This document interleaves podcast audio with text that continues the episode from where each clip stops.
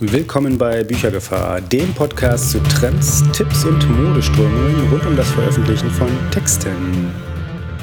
Hi, mein Name ist Senor Rolando und das hier ist Folge Nummer 3 der Büchergefahr. Heute geht es auch gleich um eine kleine Ruhestörung im Land der Selbstpublizierer. Es gab sie kurioserweise besonders laut in der Vorweihnachtszeit. Als ob man da nichts Besseres gebrauchen könnte, aber was war geschehen?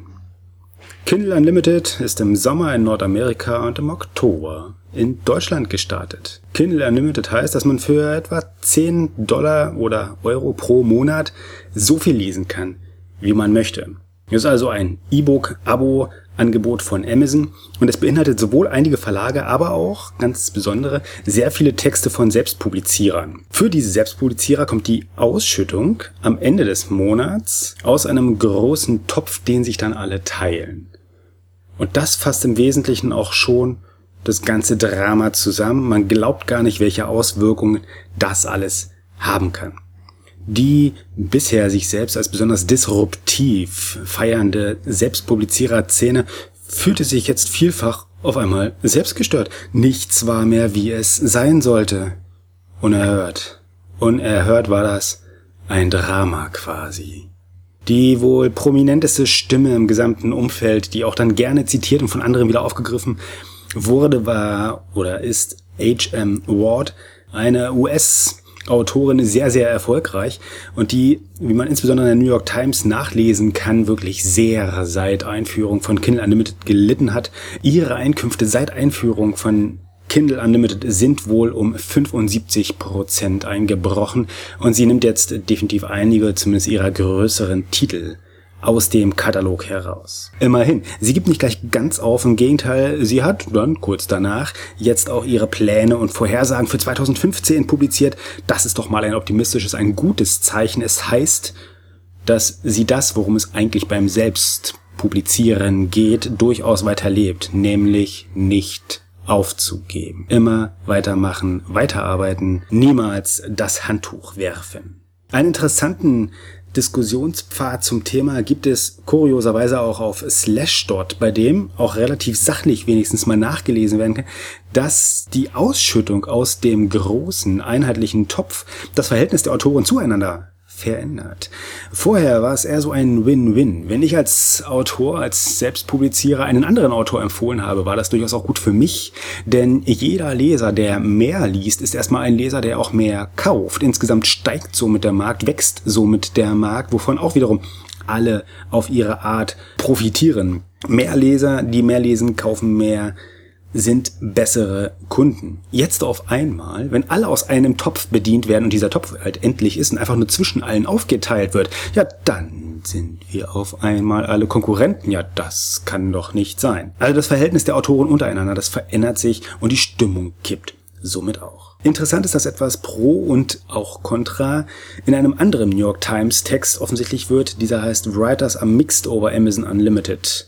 Dort werden Beispiele nicht nur für die großen Einbrüche seit Kindle Unlimited gegeben, sondern auch von Autoren, die durchaus gewonnen haben seit Einführung von eben diesem Angebot. Es gibt natürlich auch Beispiele für die allgemein üblichen Spekulationen zu den Algorithmen von Amazon im Hintergrund.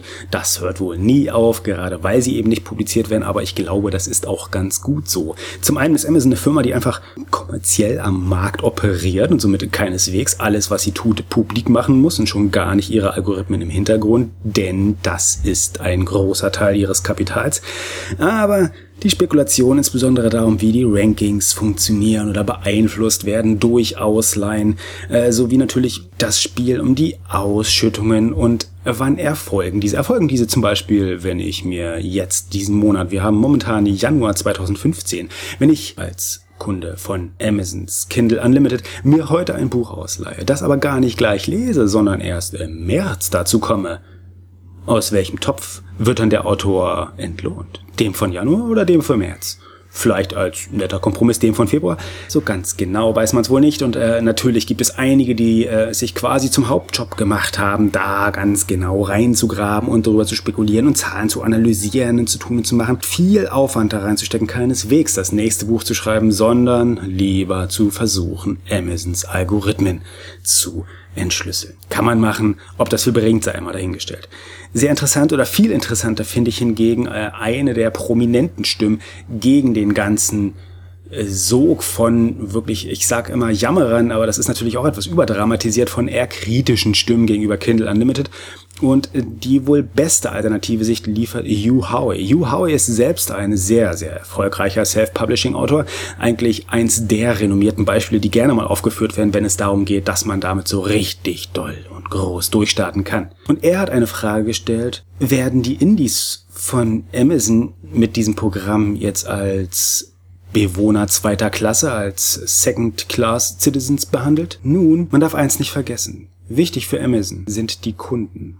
Wichtig für Amazon sind keineswegs die Autoren. Das kann man beweinen, das kann man bejammern, aber es gilt auch für Verlage, es gilt auch für die Hersteller aller anderen Sachen, die in diesem Gemischtwarenladen verkauft werden, denn äh, keineswegs führt er nur Bücher. Und eins steht fest. Für Kunden, also für die, um die sich Amazon hauptsächlich Sorgen macht, ist Kindle Unlimited durchaus ein guter Deal. Vor allem für jene, die Vielleser sind, die flexibel sind bei der Wahl ihrer Autoren und die keineswegs nur daran gebunden sind, dass sie einen ganz spezifischen Autor mit einem ganz spezifischen Buch ewig lange suchen und Monate da reinstecken, das nächste Buch ausfindig zu machen.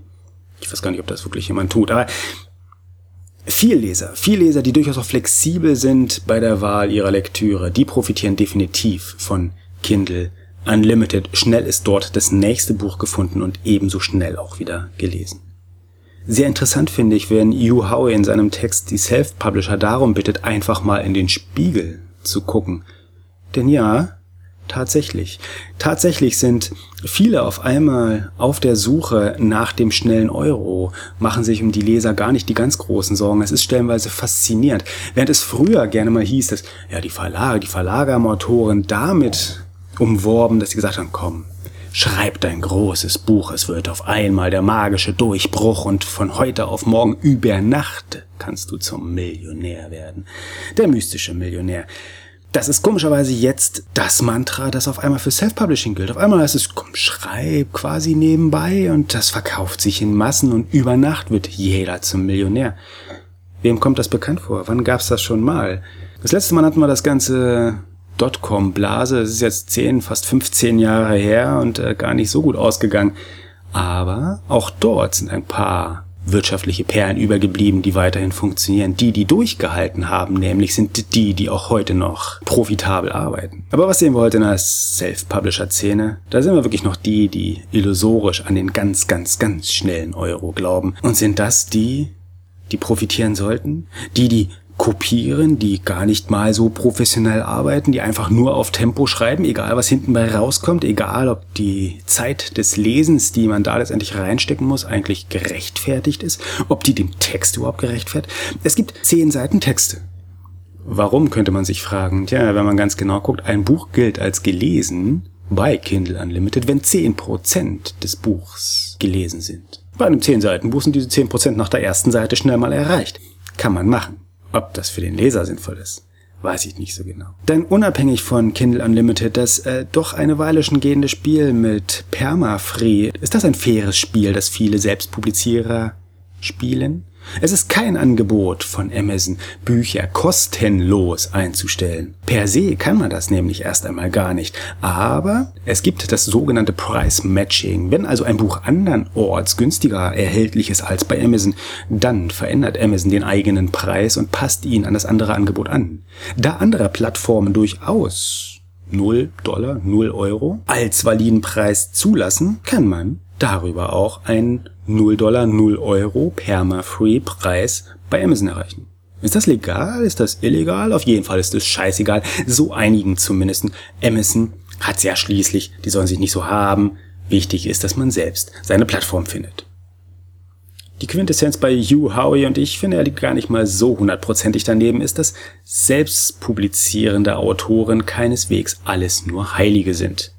Man sollte Kritik vielleicht nicht nur austeilen, sondern auch selbst mal welche annehmen. So einigen von uns täte das zumindest ganz gut. Letztlich geht es um eins. Letztlich geht es darum, möglichst gute Texte zu schreiben. Das durchaus auch schnell, gern auch viele davon. Und Hugh Howey ist einer, der das selbst vormacht. Er predigt nicht nur von ihm, kann man sich eine ganze Menge abgucken. Er ist nicht zuletzt deswegen erfolgreich, weil er zum einen früh dabei war, zum anderen aber auch wirklich sehr schnell schreibt und viel gute Texte veröffentlicht.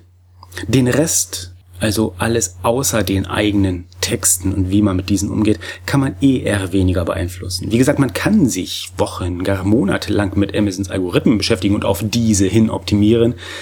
Man kann die Arbeit aber auch in die eigenen Texte stecken. Und das bringt mehr. Das sagen übrigens auch andere, nicht nur Yu Howie. Wen überrascht. Ich werde äh, sämtliche Referenzen natürlich, äh, die ich hier so beiläufig erwähne, in den Shownotes verlinken. Die Shownotes gibt's unter büchergefahr.de-3, denn 3 ist die Nummer der heutigen Folge. Interessant ist ein weiterer solcher Text, der etwas Erklärung zu der eigentlich durchaus ja auch offensichtlichen Geschäftslogik für jeden Autor, nicht nur bei Amazon, aber an dieser Stelle ganz besonders, dort auch vor allem ganz besonders bei Kindle Unlimited gibt.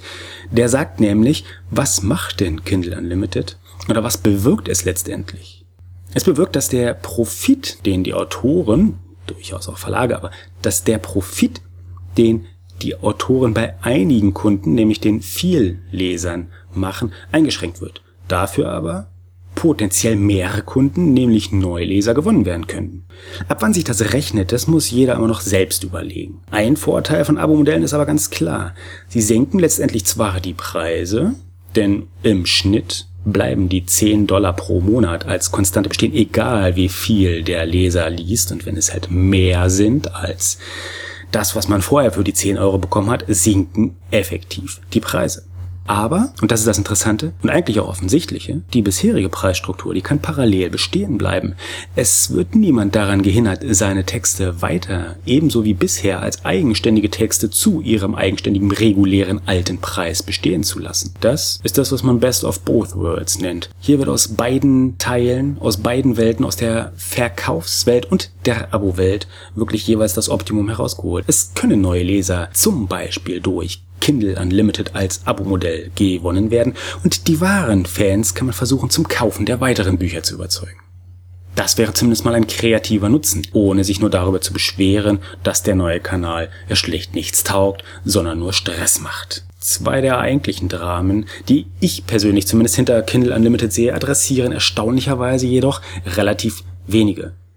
Das erste ist, dass Autoren, dass Selbstpublizierer dann dort reinkommen, wenn sie an KDP Select teilnehmen. KDP Select ist das Programm von Amazon, welches selbst Publizierer exklusiv an den eigenen Laden bindet. Das heißt, Bücher, die bei KDP Select eingestellt werden, dürfen nirgendwo anders verkauft werden. Nicht auf der eigenen Homepage und schon gleich überhaupt mal gar nicht in anderen E-Book-Shops. Für Leser ist das gar nicht notwendigerweise nur toll. Sie haben nämlich schlicht und ergreifend weniger Optionen bei der Wahl der bevorzugten Lese-App und natürlich auch bei der Wahl des bevorzugten Ladens, bei dem Sie einkaufen.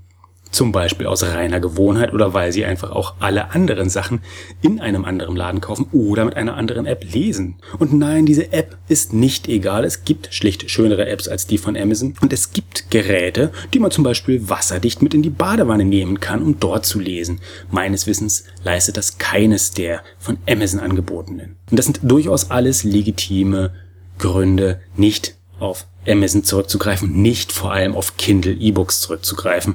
Das konkret sind Vorteile für Kunden, die nicht mit Select machbar sind. Was wären denn Alternativen? Gibt es überhaupt Alternativen? Gibt es überhaupt andere Abo-Modelle? Ah, die fleißigen Zuhörer dieses Kanals wissen natürlich, dass es sie gibt. Ich habe sie auch vorher schon mal erwähnt. Ich glaube, der erste, der äh, jemals auftrat mit einem Abo-Modell war äh, Oyster. Oyster ist ein US-amerikanischer E-Book-Abo-Modell-Anbieter und kann von Selbstpublizierern zum Beispiel via Smashwords bedient werden. Smashwords ist ein Distributionskanal für Selbstpublizierer, der sich vor allem dem Markt von englischsprachigen Büchern widmet und dort eigentlich alle großen Anbieter außer Amazon beliefert. Der zweite große Mitspieler am Markt ist Script oder Script-D, da weiß ich wirklich immer nicht, wie man sie ausspricht. Ebenfalls über Smashwords bedienbar. Gerade frisch haben sie übrigens erst wieder 22 Millionen US-Dollar zur Expansion eingesammelt, nachdem sie, glaube ich, vorher schon mal 48 hatten oder jetzt 48 Millionen insgesamt an Venture-Kapital eingesammelt haben. Also die Zahlen sind immer wieder faszinierend. Interessanter ist aber, oder viel interessanter als die eigentliche Zahl, finde ich aber, dass sie das Geld wirklich zur Expansion einsetzen wollen und explizit auch zur Expansion in Deutschland. Also auch hier ihr Angebot ausweiten wollen und nicht nur die App lokalisieren wollen, sondern auch wirklich jetzt mehr deutschsprachige Texte auch in das Programm aufnehmen wollen. Explizit deutschsprachige Texte gibt es beim Platzhirsch oder beim Pionier in Deutschland für Abo-Modelle und das ist Scoby. Scoby waren eigentlich die ersten, die wirklich ein Abo-Modell hierzulande angeboten haben. Das auch relativ schön und ebenfalls zu einem, ich glaube, Preis von 10 Dollar pro Monat und man kann dann jeweils äh, einige, ich glaube, begrenzte Anzahl von Büchern gleichzeitig ausleihen, die dann aber fleißig hintereinander weg, so dass es im Endeffekt auf das Gleiche herauskommt. Für Selbstpublizierer übrigens seit, ich glaube, Sommer, maximal Herbst letzten Jahres über Books on Demands auch bedienbar für Selbstpublizierer. Sehr interessant und übrigens eine Woche vor Kindle Unlimited in Deutschland gestartet ist Readfy. Readfy ist ein E-Book-Abo-Modell, das auch ein klein wenig anders funktioniert, denn es kostet den Kunden, also den Leser, erstmal gar nichts. Das ist das Modell, das sich so ein bisschen an, nicht nur im Namen, auch äh, von der Funktionalität an Spotify und Co. orientiert. Bei Readfile wird der Leser also mit Werbeeinblendungen beglückt, bekommt dafür jedoch seine Texte komplett alle kostenfrei. Sehr interessantes Angebot, allerdings, soweit ich zumindest es bisher mitbekommen habe, für Selbstpublizierer überhaupt nicht zu erreichen. Ich denke aber, da tut sich noch was. Ich meine, sie sind jetzt seit einem Vierteljahr am Start. Man muss ihnen da auch die Chance geben, Stück für Stück am Angebot arbeiten zu können. Sehr interessant, dass mit Bloon wohl 2015 oder im Laufe von 2015 ein weiterer Anbieter auf den deutschen Markt kommt. Und das Interessanteste daran finde ich, dass Bloon offenbar ein Ableger von Textural ist oder TXTR. Und das ist ja eine Berliner Firma, die vor, ich glaube, Ewigkeiten schon mit einem äh, großartigen E-Book-Lesegerät auf den Markt kommen wollte, das dann wirklich im Halbjahresabstand um jeweils ein halbes Jahr verschoben wurde und dann irgendwann kam ein ganz kleiner Leser auf den Markt, der dann aber gar nicht so toll war und jetzt kommt wohl demnächst wieder ein ganz tolles neues Gerät nach Japan und wie gesagt mit Bloon ein E-Book-Abo-Modell, welches jetzt in UK gestartet ist und äh, im Laufe dieses Jahres nach Deutschland kommen soll. Ich bin gespannt. Warten wir das ab. Der zweite große Punkt, der wirklich von vielen im Zusammenhang vor allem auch mit Kindle Unlimited nicht angesprochen wird, ist wieder mal, und man kann sich es wohl denken, das Finden von Texten. Ich möchte durchaus auf diesem Thema herumreiten. In Folge 1 und 2 hatten wir es auch schon. Der Effekt ist einfach zu offensichtlich. In den Abo-Lese-Apps. Und hier sieht man es zum Beispiel sehr schön an Kindle Unlimited. Man sieht es sehr schön, aber nicht nur in der Kindle-App. Man sieht es auch bei Readfile, man sieht es auch bei allen anderen es sind vor allem die neuen Titel richtig gut sichtbar. Es gibt immer mal wieder einige bestgelesen in diesem und jenen Genre Listen. Es gibt dieser Leser hat auch jenes Buch gelesen, Verweise, selbstverständlich. Und es gibt auch das ein oder andere Mal Leselisten, die einzelne Leser zusammengestellt haben und die dann öffentlich einsehbar sind und die zumindest in meinen Augen selten einem klaren Thema oder einer klar nachvollziehbaren Zusammenstellung folgen. Aber Insgesamt geht der Longtail doch wieder einmal unter. Das könnte es übrigens auch vor allem für Verlage auf lange Sicht schwierig machen, denn die Kurve wird flacher und flacher. Der Mythos des Longtails ist vielleicht genau das, ein Mythos. Ich finde das ein wenig schade, denn das ist einer der Vorteile, die wir jetzt wirklich haben. Bücher gehen nicht aus dem Druck heraus. Auflagen verschwinden nicht einfach, wie es in der Vergangenheit so war, wenn sie einfach vollständig verkauft und vergriffen waren und nicht nachgedruckt wurden. Das gibt ja jetzt nicht. Jedes einmal veröffentlichte E-Book ist potenziell für immer und ewig verfügbar. Aber jedes neu eingestellte und veröffentlichte E-Book macht die gesamte Menge auch unübersichtlicher. Und der Long Tail wird auf jeden Fall länger, aber auch immer flacher wird. Es scheint momentan so zu sein, wie einige Untersuchungen offensichtlich machen. Wenn es dabei bliebe, wäre das schade. Und wenn vor allem auch die Verlage letztendlich äh, aus dieser Backlist aus diesem Longtail nichts machen können, wäre auch das schade. Denn wenn wir eins nicht brauchen, dann ist das noch mehr Konsolidierung in der Verlagslandschaft, die dann gegebenenfalls notwendigerweise wieder, wieder einmal resultiert. Das brauchen wir aber gar nicht. Vielfalt ist nämlich durchaus etwas Gutes. Ich habe beim letzten Mal schon die kleinen, innovativen Indie-Digitalbuchverlage erwähnt, aber auch die anderen, die großen, auf denen wir gerne herumreiten, machen ja nicht nur katastrophale Dramen oder schaffen nicht nur katastrophale Dramen, wenn man von Surkamp mal absieht, aber anscheinend haben sie jetzt ja mal wieder ganz frisch ihre Kurve bekommen, wobei das hier nicht Gegenstand des Podcastes sein soll. Aber ich wünsche mir, dass die Verlagslandschaft eher unübersichtlicher wird, als sie es bisher ist und nicht durch weitere Konsolidierungen so aufgeräumt, dass wir nachher ebenfalls nur noch von den fünf Großen reden, wie es momentan in der New Yorker Szene der Fall ist. In diesem Sinne, gönnen wir doch E-Buch-Abos den Lesern, für die es passt. Wer hier noch etwas Neues, noch aktuelleres, etwas noch innovativeres als Kindle Unlimited übrigens unterstützen möchte, der kann es gern mit dem geplanten E-Book-Abo von Mikrotext machen.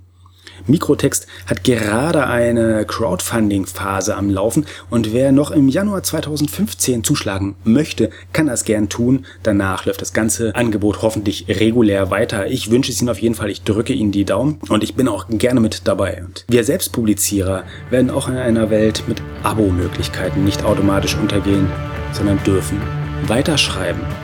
Das ist doch schon mal was. Und in diesem Sinne bis zur nächsten Folge und wie gesagt, alle Links, alle erwähnten Texte gibt es natürlich in den Shownotes unter büchergefahr.de-3. Tschüss und bis zum nächsten Mal.